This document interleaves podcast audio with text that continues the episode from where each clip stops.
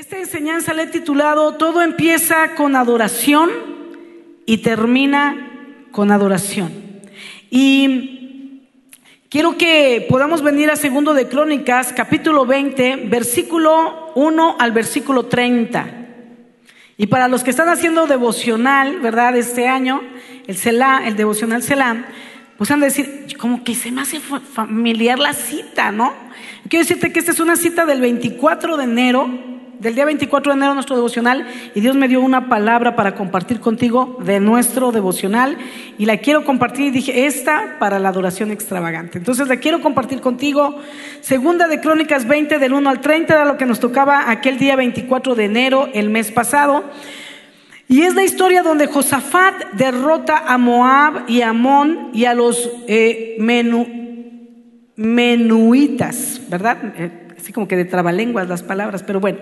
Entonces, haz de cuenta que lo que yo he hecho es resumir los 30 capítulos un poquito quitándole palabras que están ahí adornando. Yo sé que en la Biblia las palabras no adornan, pero que estaban un poquito de más y lo, o sea, de, por sí es la versión, nueva versión internacional la que usé y luego la parafraseé, versión 2022 Sandra Ramírez. Bueno, Sandra Portilla, porque cuando uso el Ramírez soy más decente, ¿verdad? Pero ahora soy Sandra Ramírez. Sandra Portilla. Entonces, este, te la voy a leer, te voy a leer esta escritura del 1 al 30, ya está como todavía un poquito más compactado y resumido, y luego quiero que podamos mirar la aplicación de esta enseñanza, de esta historia, a nuestra adoración extravagante. Entonces te pido que con pasión leas en tu Biblia o escuches, pero quiero que le metas toda la pasión al detalle de lo que vamos a estar leyendo, porque luego lo vamos a desmenuzar. Me encanta cuando desmenuzamos. Yo debe haber sido carnicera pero estoy aquí predicando, entonces desmenuzo la palabra. Amén. Muy bien. Entonces, en esta historia vamos a ver cómo cuando le avisan a Josafat que viene contra él, ¿verdad? Estos, estos reinos de Moab y de Amón, ¿verdad? Josafat se llena de temor. Yo no sé tú cómo te has encontrado estos últimos tiempos, ¿verdad? Con lo que estamos viviendo. Y muchas veces viene temor a nuestras vidas, temor por lo incierto, temor por la falta de trabajo, temor por la salud, temor por el contagio, temor por lo que vendrá, temor por la familia. Y empezamos a sentir temor que a veces nos lleva inclusive a depresión o a, momentos de, angustia. Quiero decirte que a veces es, es normal que sintamos temor porque somos humanos pero nunca nos olvidemos que tenemos un Dios y que su perfecto amor echa fuera todo temor. Entonces te das cuenta, hay temor, pero cuando está, tenemos que venir al Señor, porque su amor, mientras nos vamos envolviendo en Él, irá sacando de nosotros el temor. Y entonces viene el temor sobre Josafat, ¿verdad? E-, es un rey, o sea, por si tenías las dudas, si nomás le pasa a los mortales, a los reyes también les pasa, a los pastores también nos pasa. A todos nos pasa porque tenemos una humanidad. La diferencia es cuando tenemos a Cristo, porque Él viene a nuestras vidas a hacer la diferencia y lo vamos a ver en esta historia. Entonces Josafat se llena de temor y es curioso, como te decía, ver a un rey, ¿verdad? Que te contaba con todo un ejército, pero estaba lleno de temor, como muchas veces lo hemos estado tú y yo. Pero la gran diferencia es que aunque estaba lleno de temor, decidió consultar al Señor y proclamó un gran ayuno en todo Judá. ¿Sí te suena eso del ayuno? Todavía estamos aquí hoy en ayuno, ¿verdad? Porque los que vinieron a la primera son los que los más comelones. Entonces dijeron, yo voy a la primera porque acabando el servicio entrego el ayuno, ¿verdad? Muy bien. Entonces, él convoca un ayuno con todo Judá y con, y con todos juntos vienen a pedir ayuda al Señor. Y ante la asamblea en el atrio del nuevo templo, el templo de Salomón, eh, él dice estas palabras, Señor Dios de nuestros antepasados. Y quiero que pongas atención porque hay diferentes cosas que Él está diciendo en su oración y quiero que las mires porque te van a enseñar diferentes cosas que tú puedes hacer durante tu adoración extravagante. Y lo primero que le dice, ¿no eres tú el Dios del cielo y el que gobierna todas las naciones? ¿Es tal tu fuerza y tu poder que no hay quien pueda resistirse? Si te das cuenta, estas palabras son palabras solo de exaltación por quien Él es. Solo mirando su poderío, su grandeza, eso es exaltación a Dios. Después dice, ¿no fuiste tú, Dios nuestro, quien a los ojos de tu pueblo Israel expulsó a los habitantes de la tierra? Entonces empieza a hablar de las proezas que este Dios ha hecho en favor de ellos en el pasado. ¿No fuiste tú quien les dio para siempre esta tierra a los descendientes de tu amigo Abraham? Ellos la habitaron y construyeron un, santuario en tu honor diciendo, cuando, ahora fíjate, ya está cambiando el tono, ya pasó de exaltación, luego vino a reconocer lo que ha hecho por ellos en el pasado mencionando solo algunas cosas en corto y luego ahora le está recordando un pacto. Y dice, ellos la habitaron, esta ciudad que les había dado, y construyeron un santuario en tu honor, diciendo, cuando nos sobrevenga una calamidad o un castigo por medio de la espada, o la peste, o el hambre, si nos congregamos ante ti en este templo donde habitas y clamamos a ti en medio de nuestra aflicción, tú nos escucharías y nos salvarías. Cuando Israel salió de Egipto, tú no le permitiste no le permitiste que invadiera a los amonitas, ni a los moabitas, ni a los del monte de Seir, sino que lo enviaste por otro camino para que no destruyera a estas naciones. Ahora viene una petición. Mira cómo nos pagan ahora, viniendo a arrojarnos a la tierra que tú nos diste como herencia. Dios nuestro, ¿acaso no vas a dictar sentencia contra ellos? Nosotros no podemos oponernos a esta gran multitud que viene a atacarnos. No sabemos qué hacer. En ti hemos puesto nuestra esperanza. Todos los hombres de Judá estaban de pie delante del Señor.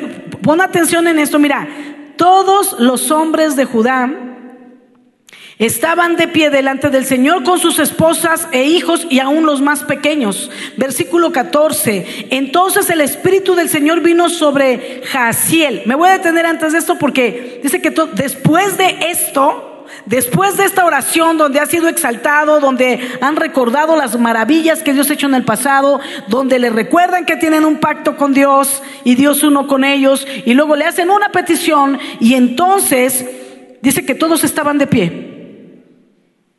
Las familias completas, desde el mayor hasta el menor, solo estaban de pie. ¿Sabes qué fue eso? Un. Me apasiona esta historia, me apasionaba cuando lo leía porque Dios me mostraba todo eso y ellos están en silencio esperando que ahora Dios hable. Y Dios no se dejó esperar, no se hizo esperar. Y entonces el Espíritu del Señor vino sobre Jaasiel, hijo de Zacarías y descendiente en línea directa de Benaías, Geyel y Matanías. Este último era un levita de los hijos de Asab que se encontraba en la asamblea y dijo Jaasiel, así dice el Señor. Para eso es un Selah, para esperar que Dios hable. Y Dios habló.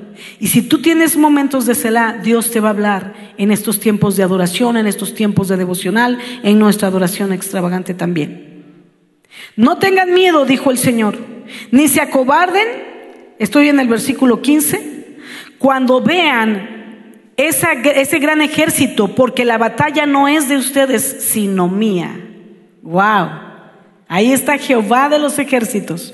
Mañana, cuando ellos suban por la cuesta de Cis, ustedes saldrán contra ellos y los encontrarán junto al arroyo frente al desierto de Jeruel. 17. Pero ustedes no tendrán que intervenir en esta batalla, simplemente quédense quietos en sus puestos. Qué difícil es quedarnos quietos. Y más, imagínate, tienes al enemigo enfrente, listo para la batalla, con armadura y toda la cosa, y quédate quieto y tú así de, por lo menos dame chance de echarme a correr.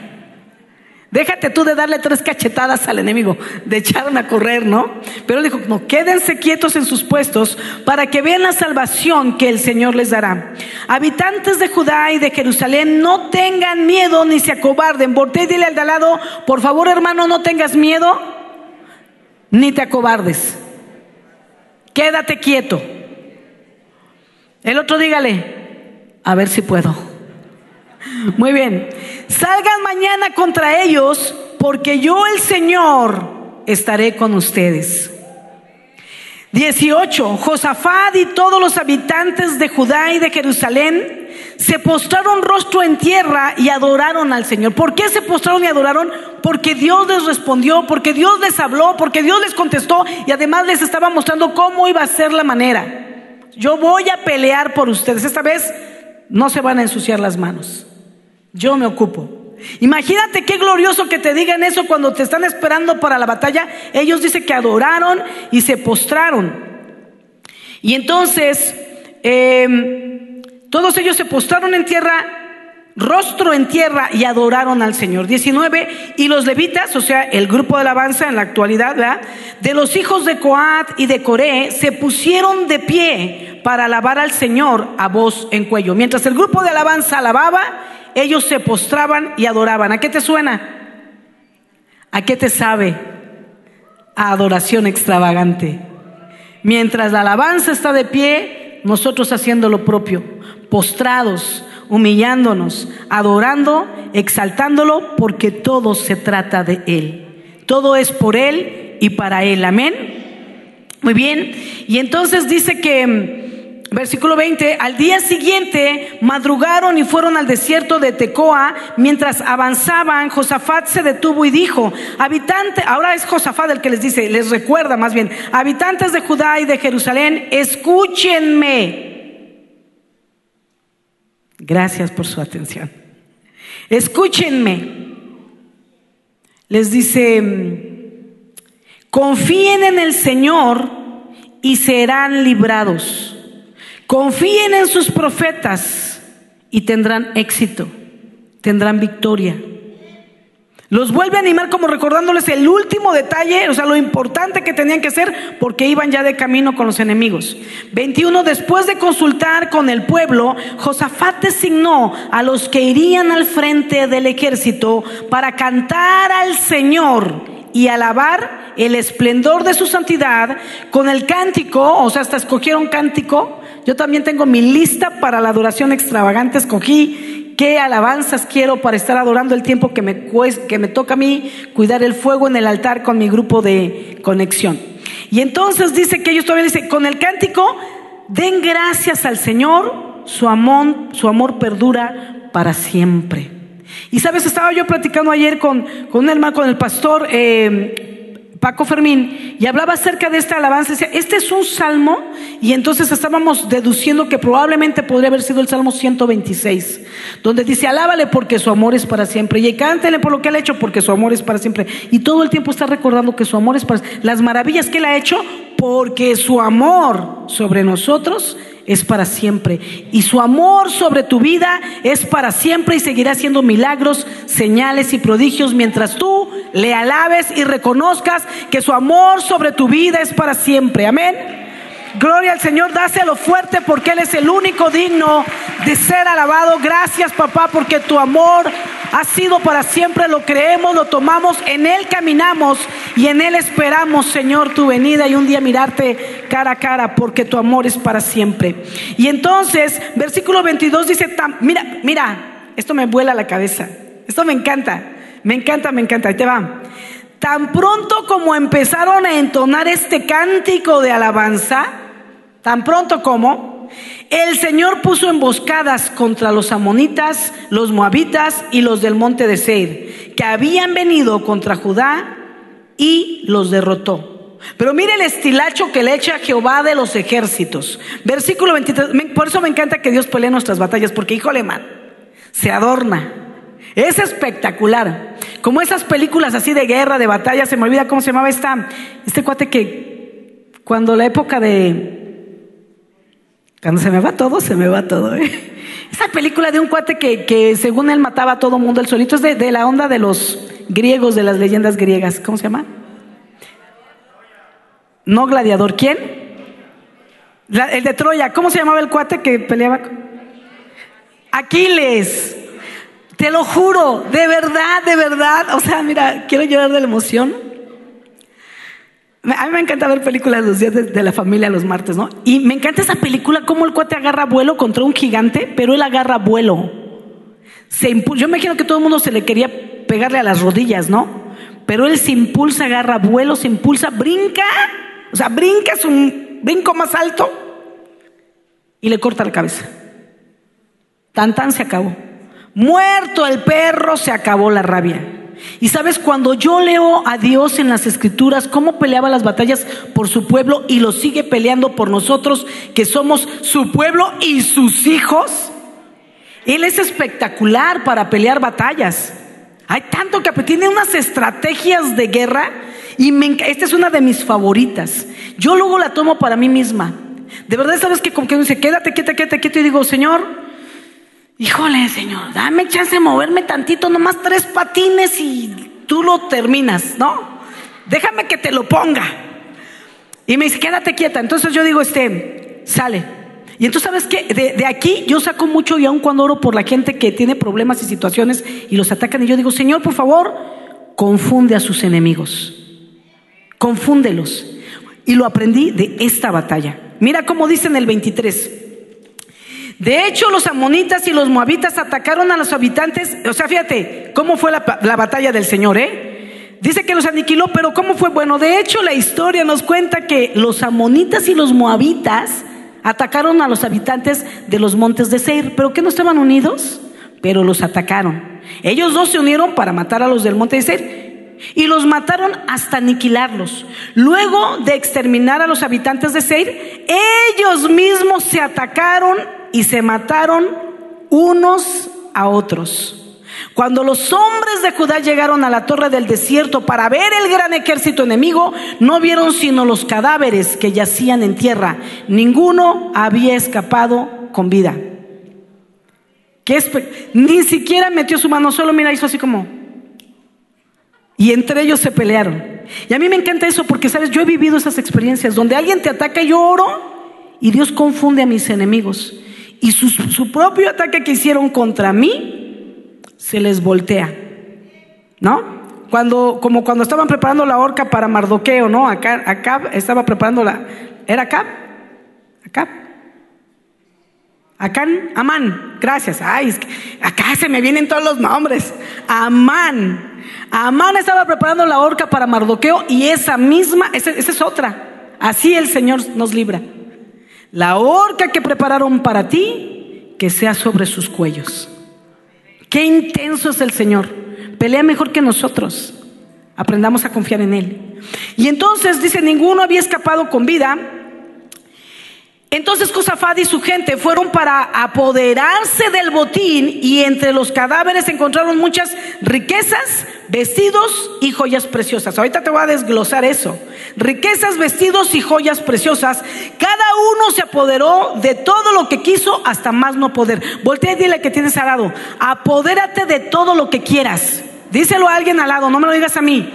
Apodérate de todo lo que quieras en este tiempo de adoración extravagante. Amén. Hasta más no poder. Era tanto el botín que dice que tardaron tres días en recogerlo. Versículo 26. En cuatro días se congregaron en el valle de Beraca, perdón, Beracá, y alabaron al Señor. Por eso llamaron a ese lugar el valle de Beracá, nombre con el que hasta hoy se le conoce. ¿Sabes qué significa Beracá? Bendición y alabanza. Y yo lo veo de esta manera, al revés justamente. Mientras ellos alabaron, les llegó su bendición. Ver acá. Mientras ellos alabaron, les llegó su bendición. Ahora, es importante ver cómo el temor del rey Josafat, entregado a Dios, se convirtió en victoria. En medio de su temor convocó al pueblo para ayudar y para ayunar, perdón, y consultar al Señor. Así, todos juntos en el templo y en ayuno, escucharon a Josafat adorar a Dios por lo que Él es. Luego exaltarlo por las cosas gloriosas que había hecho en el pasado con el pueblo. Lo que me impactó de este pasaje bíblico es la relación que tiene con nosotros, como te decía, este pasaje, esta historia con nuestro tiempo de adoración extravagante, y que mientras estábamos estudiándolo y lo vamos a analizar algunos puntos, podemos entender lo que Dios tiene para nosotros en este tiempo, esta semana de adoración. Y te voy a dar 12 puntos. Ya voy a entrar en mi prédica, no te preocupes, mi amor.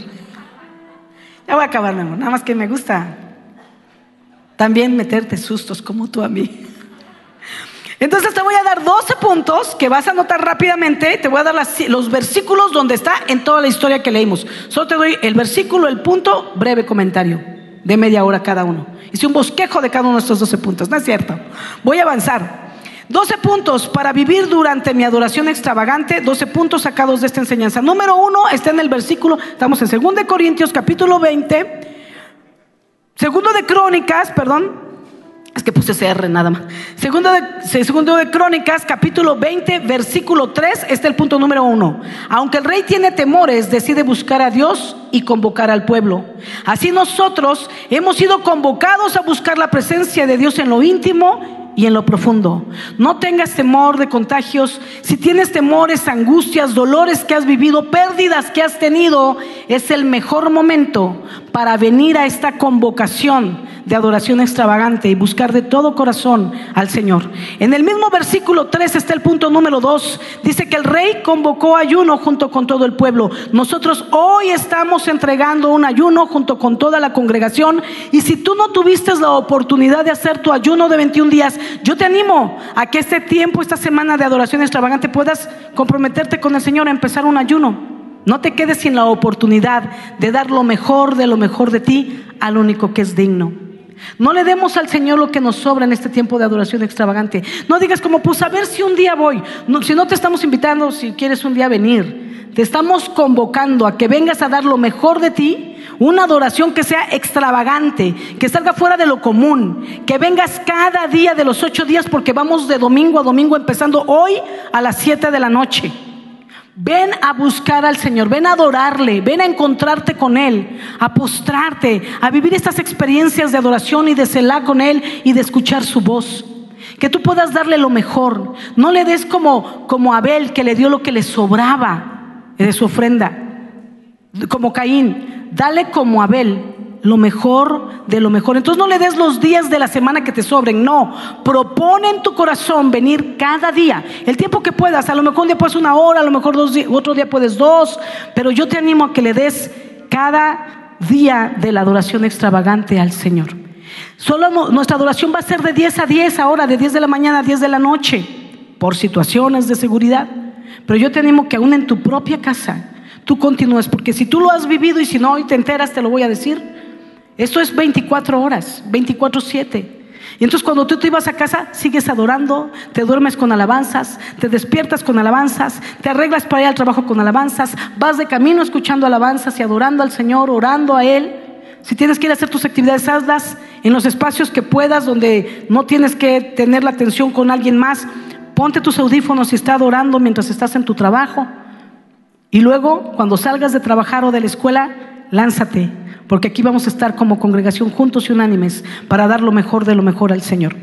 Entonces, eh, punto número tres está en el versículo 4. Juntos en el templo piden la ayuda de Dios. Nosotros también vamos a estar aquí clamando para que Dios nos ayude, para que Dios nos levante, pero después de haber dado lo mejor cada día de nuestra adoración. Yo te animo a que vengas el tiempo que vayas a estar cada día y primero le adores, le exaltes por quien Él es.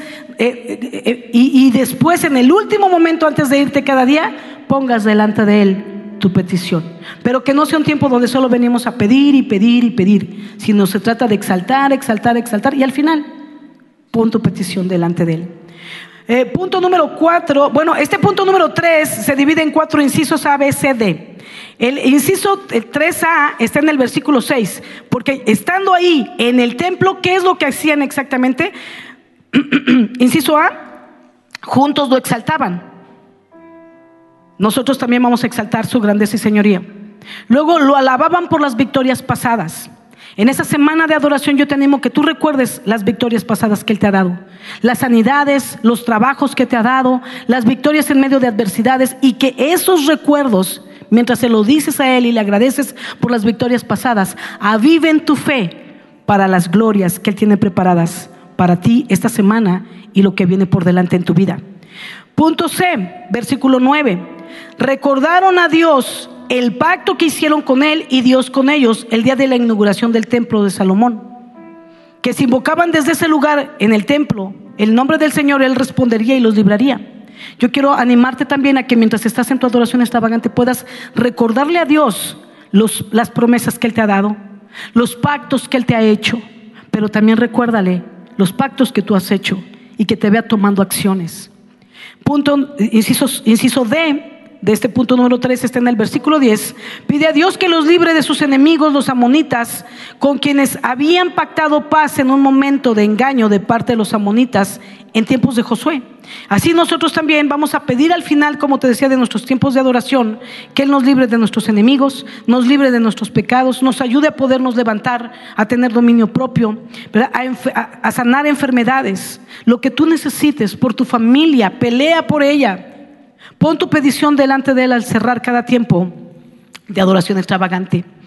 Punto número cuatro está en el versículo 13 y 14. Hay un momento de Selah, ¿te acuerdas que te lo dije? Donde todas las familias con sus hijos, del menor al mayor, estaban puestos en pie. Después de haber orado así, guardaban tiempos de silencio para esperar la respuesta de Dios. Y yo te animo a que aprendas y ejercites a guardar esos tiempos de Selah. Y luego, punto número 5 está en el versículo 15 al 17 Dice que Dios les respondió, ¿verdad? No tengan temor, vayan, la pelea es mía, no van a pelear, pero vayan. Y entonces en el punto número 5 les da instrucciones de lo que deben hacer. Vayan a la batalla, este, pero no intervengan, quédense quietos en sus puestos para que quiero que vean la salvación que les voy a dar. No tengan miedo, no se acobarden. Les empieza a dar así varios puntos. Y yo quiero que tú puedas ejercitar este tiempo donde Dios te va a hablar y que tú vengas preparado para anotar lo que Dios te va a dar, porque si no lo anotas, la palabra de Dios es como una iluminación que llega en un momento y luego se va. Y tú tienes que tomar notas en tu adoración extravagante. Trae un cuaderno especial para anotar o en la parte de atrás de tu devocional hay unas pequeñas páginas, unas pocas páginas para tomar notas y ahí puedas anotar y guardar así en tu corazón la palabra que Él te vaya a dar. Punto 6, versículo 18. Josafat y todo el pueblo se postraron rostro en tierra para adorar al Señor en gratitud a su respuesta. Incluye en tu adoración, por favor, el postrarte, el humillarte, tomar tiempos para agradecer, para orar, para rendirte, para leer la palabra. Ten libertad si quieres adorar de pie, hincado, postrado en el suelo, apoyado en tus sillas ahí tu altar, pero ven y ríndele lo mejor de ti al Señor. Punto número 7 está en el versículo 19. Dice que los levitas puestos en pie alababan al Señor en voz a cuello. Ellos dirigían a todo el pueblo, ministraban al pueblo para que el pueblo pudiera fluir en su adoración. Nuestros grupos de alabanza, quiero decirte que están, van a estar en pie, adorando con todo su corazón, con su alma y con su espíritu, para así guiarnos a nosotros también en nuestra adoración extravagante. No solo nuestro grupo de alabanza, pero tenemos grupos invitados que se han estado preparando para guiar nuestros tiempos de adoración 7 a 10 de la noche. Luego, cada día. Luego quiero decirte, punto número 8, versículo 20. Josafat animó al pueblo a obedecer las indicaciones que Dios le dio en su celá. Confíen en el Señor, les dijo, y serán librados. Confíen en los profetas y tendrán éxito y victoria. Sabes, de nada nos sirve querer que Dios nos hable si no vamos a obedecer su palabra. A veces no se ah, Dios me habla, sientes que eres así como que Pablo, Silas, Pedro, ¿no? Pero de nada sirve que te hable si no vas a obedecer. Entonces ven con todo para que Dios hable a tu corazón, pero yo te animo que conforme Él te dé una palabra, te levantes, decidido y determinado a poner por obra lo que Dios te hable, aunque no te guste. Punto número nueve está en el versículo 21, se designó quienes irían al frente del ejército para cantar al Señor y alabar el esplendor de su santidad.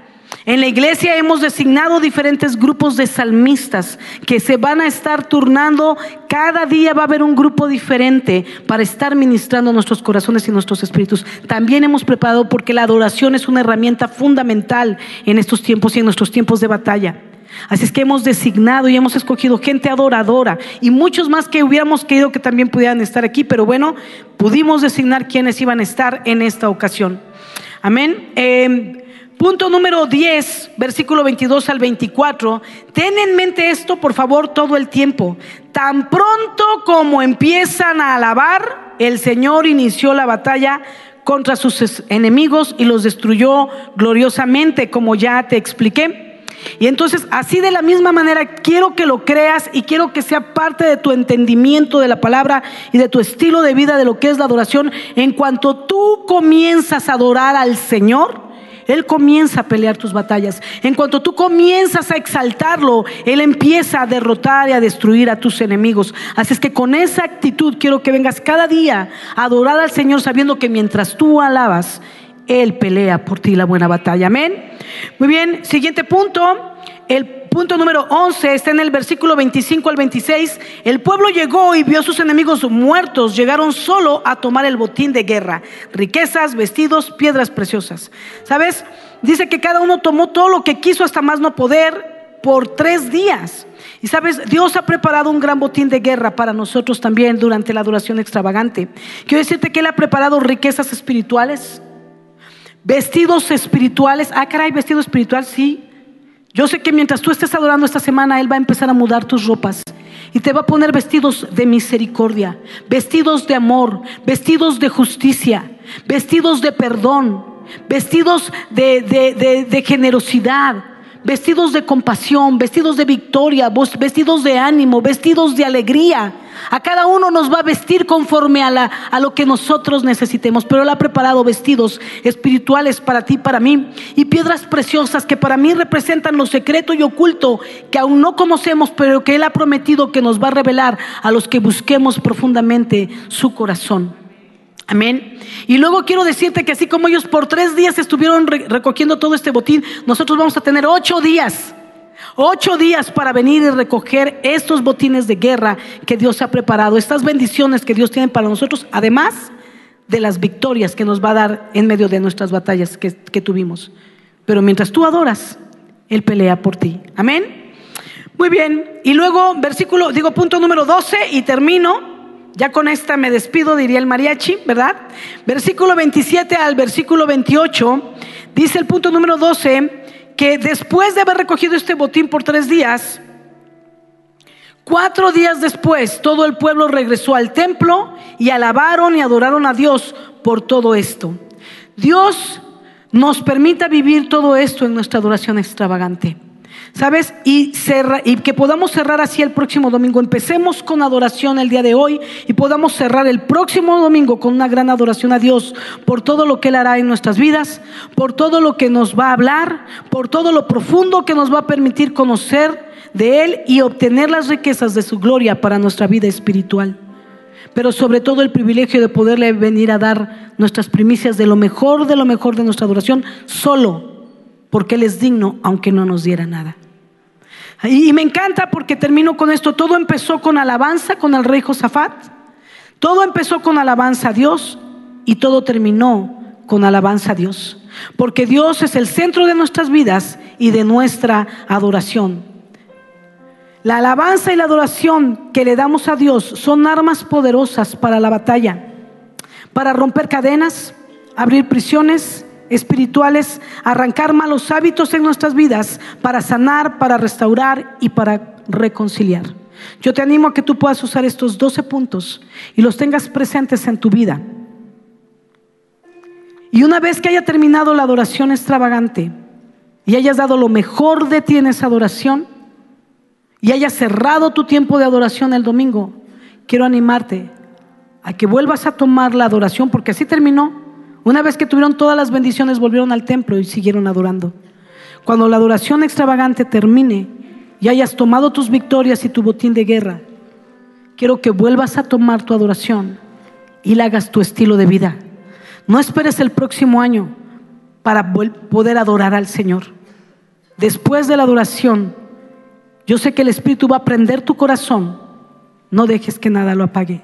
Mantén el fuego en el altar cada día de tu vida. Amén. Vamos a orar para terminar. Quiero animarte que te puedas poner de pie y vamos a orar. Padre bueno, te damos gracias en esta hora por esta palabra, porque podemos mirarte, Señor. Cada vez que abrimos la palabra podemos verte, podemos palparte, podemos sentirte, podemos escuchar tu voz dándonos dirección.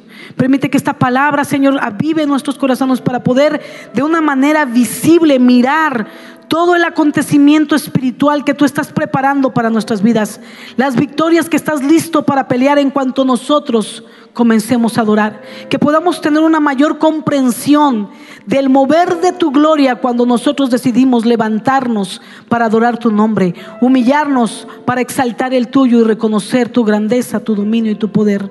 Señor, que esta palabra se vuelva vida en nuestras vidas, en esta adoración extravagante y que el fuego de tu espíritu nos haga Señor, por ti y se convierta este tipo de adoración en una adoración continua, que no espere una vez al año, sino que pueda permanecer el fuego en el altar de cada uno de nuestros corazones, de cada una de nuestras vidas, ya que somos templo del Espíritu Santo, aprendamos a mantener encendido el fuego en nuestro templo para honra y gloria de tu nombre. En el nombre de Jesús, amén y amén.